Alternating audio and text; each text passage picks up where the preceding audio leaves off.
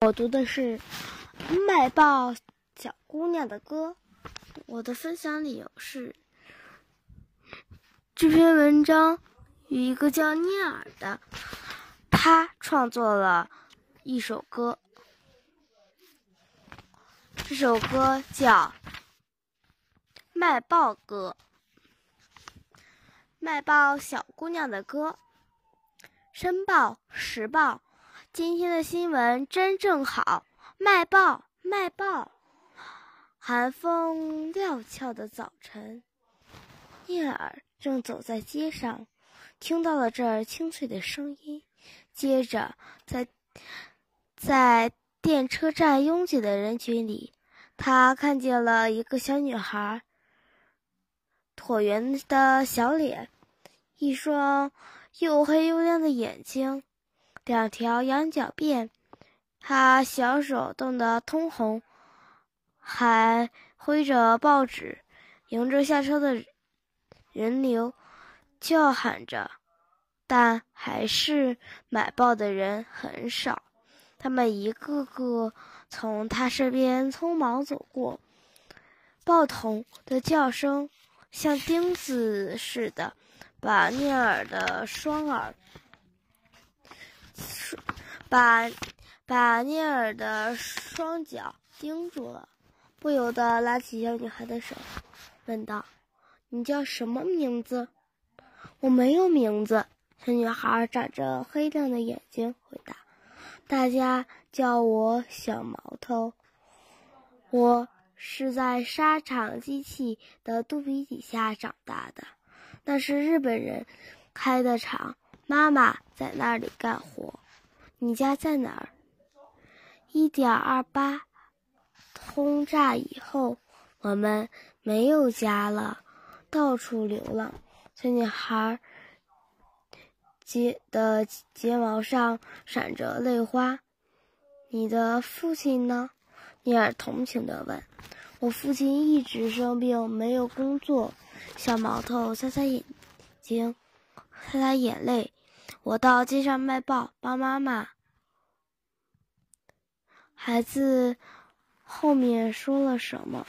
聂耳没有听见，他非常难过，低下头来问女孩：“你给我，我给你写一首卖报歌，你一边唱一边卖报，好吗？”“好。”孩子高兴了。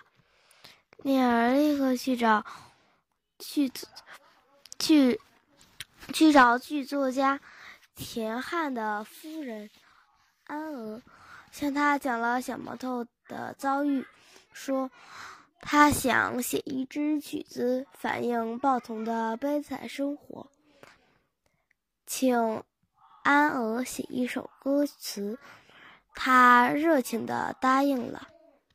好，那么你现在同我到街上去，马上走。聂耳迫不及待地听着，带着。安娥来到大街上，请他站在远处听小毛头的卖报声，折磨歌词。几天后，安娥把曲子写出了，写了出来。聂耳很快谱好了曲子，一首具有儿童特点的卖报歌写成了。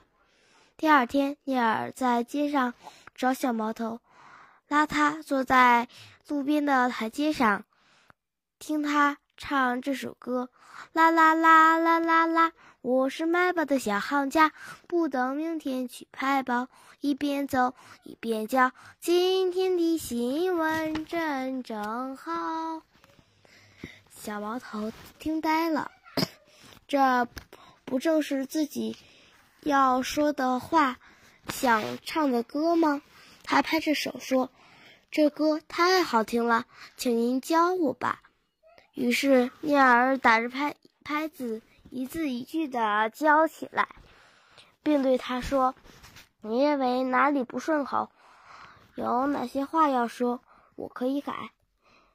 要是把几个铜板、几份、几个铜板卖几份报也唱出来。”我就可以边唱边卖报了。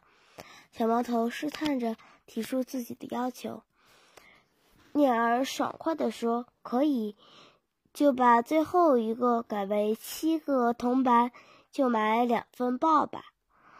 以后街头街头巷尾，人们常常听到这首歌《卖报歌》，很快流传开了。